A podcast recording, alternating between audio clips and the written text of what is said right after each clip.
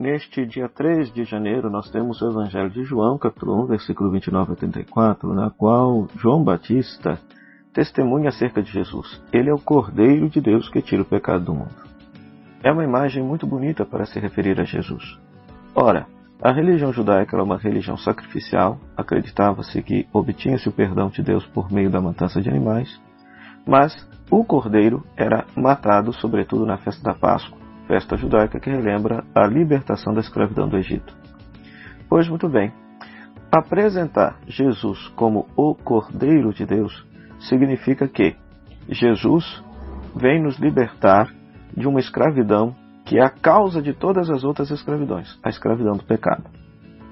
Não é à toa que, no início do Evangelho, conforme nós estamos vendo, João Batista apresenta Jesus como Cordeiro de Deus, e lá no final, quando Jesus morre, ele morre justamente no momento onde os cordeiros pascais são sacrificados no templo.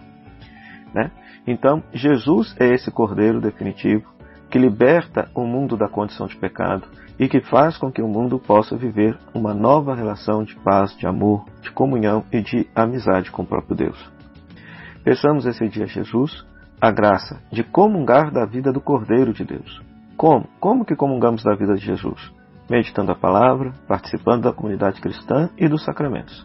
Desta forma, nós comungamos, participamos da vida do Cordeiro de Deus e desta forma os nossos pecados são perdoados e podemos viver uma vida de paz, amizade e comunhão com o próprio Deus.